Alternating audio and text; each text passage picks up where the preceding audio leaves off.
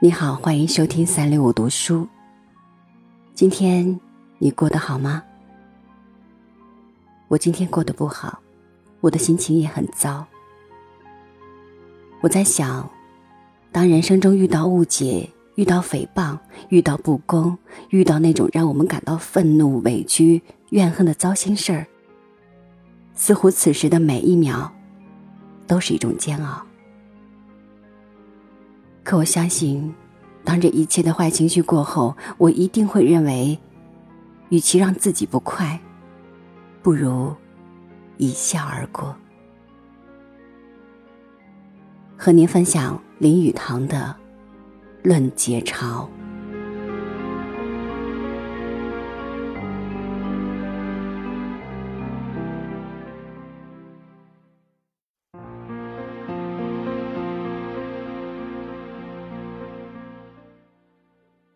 人生有时颇感寂寞，或遇到危难之境，人之心灵却能发来妙用，一笑置之，于是又轻松下来。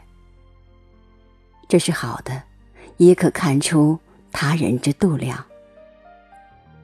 古代名人常有这样的度量，所以成其伟大。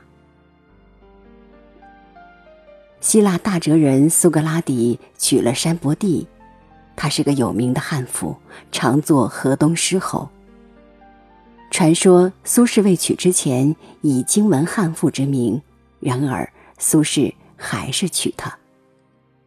他有解嘲方法，说娶老婆有如御马，欲驯马没有什么可学，娶个悍妇于修身养性的功夫大有补助。有一天，家里吵闹不休，苏轼忍无可忍，只好出门。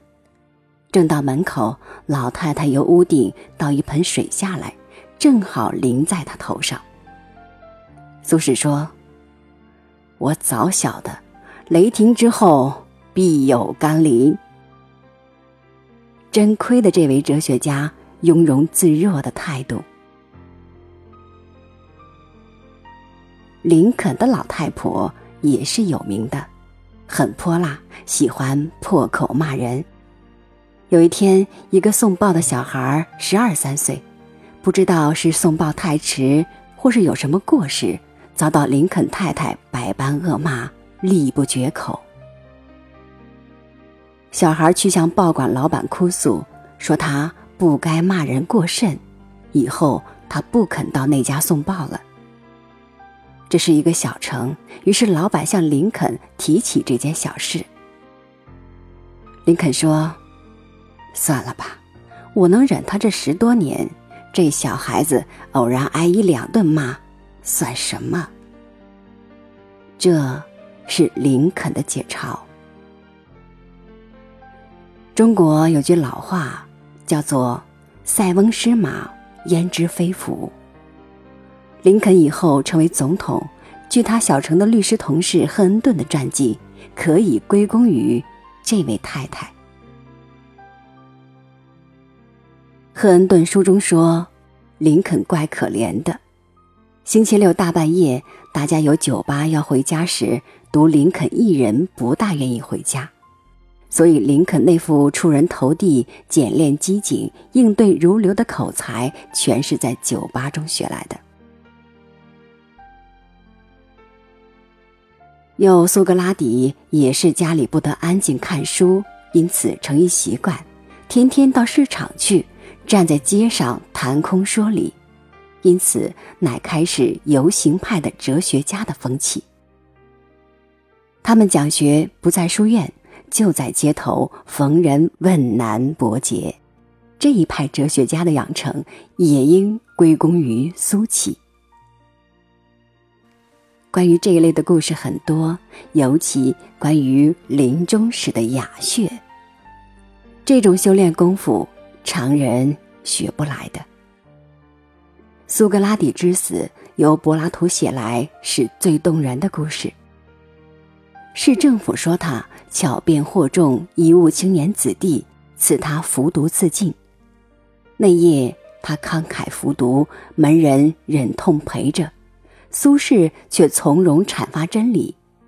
最后，他的名言是：“想起来，我欠某人一只雄鸡未还，叫他门人送去，不可忘记。”这是他断气以前最后的一句话。金圣叹被判死刑，狱中发出的信也是这一派。花生米与豆腐干同嚼，大有火腿滋味。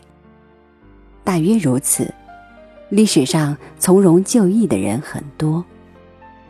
西班牙有一传说，一个手里甚紧的伯爵将死，一位朋友去看他，伯爵已经气喘不过来，但是那位访客还是次次不休长谈下去。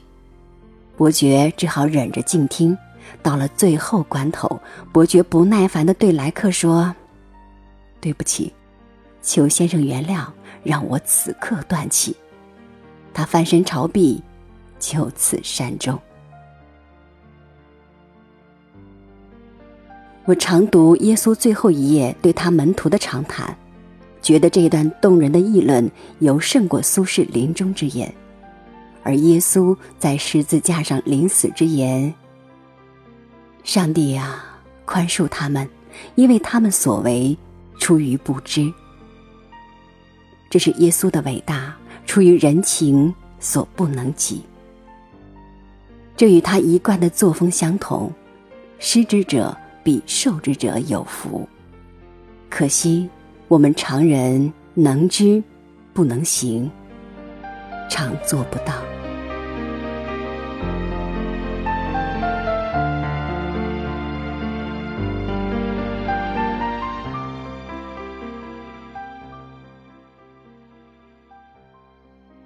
知易行难，想想人生短短不过百年，别人可以不爱我们，但我们要好好的爱自己。